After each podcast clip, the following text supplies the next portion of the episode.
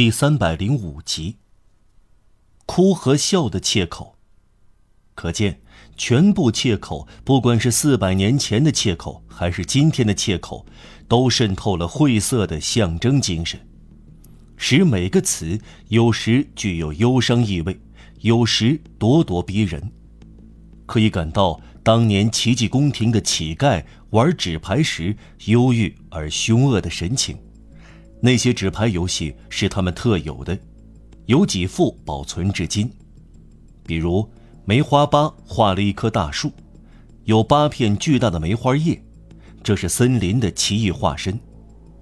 树根旁可以看到一堆点燃的火，三只野兔在铁签上烤着一个猎人。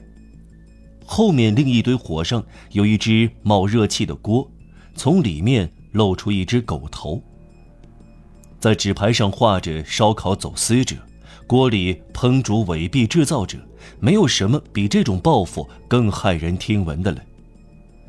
在切口的王国里，思想所采取的各种形式，不论歌曲、嘲笑或威胁，都具有这种无可奈何的和意气消沉的特点。所有歌曲都谦卑而悲切，催人泪下。有几首曲调被人搜集下来，匪徒叫做“可怜的匪徒”，他总是东躲西藏的兔子，仓皇逃命的老鼠，惊飞的雀儿。他刚要祈求，便又紧紧叹息一声，其中一声呻吟传至我们。Je n'entrave que le die comme un mec, le daron des orgues. Peu à tiger ses mômes et ses momignards et les lochers criblants sans être attigé lui-même. 我不明白人类的父亲天主会折磨他的孩子和孙子，让他们叫喊，自己却不难受。可怜的人，每当有功夫思索，在法律面前自惭形秽，在社会面前显得微不足道。他趴在地上哀求、乞怜，让人感到他知道做错了。大约在上世纪中叶，出现了变化，监狱的歌曲。盗贼的老调可以说具有一种放肆快活的格调，哀怨的马吕雷被拉里夫拉代替。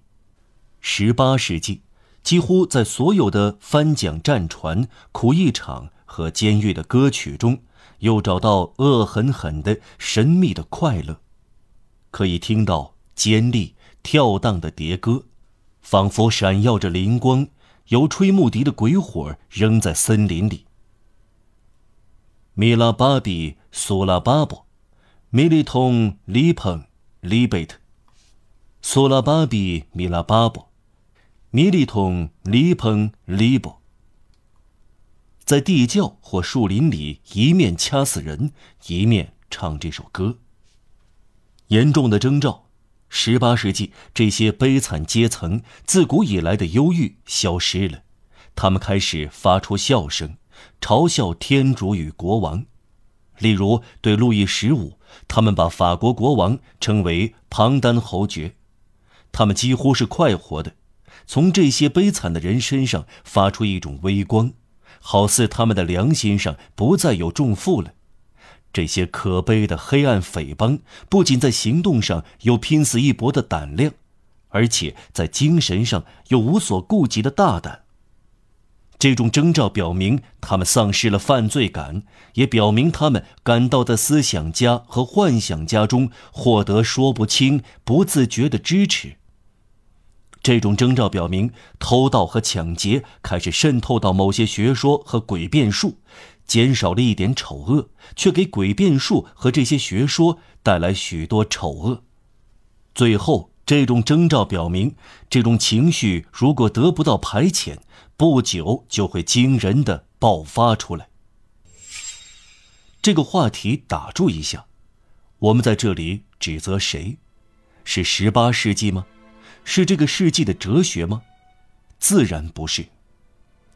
十八世纪的著作是健康的、优秀的，以狄德罗为首的百科全书派，以多尔衮为首的重农学派，以伏尔泰为首的哲学家。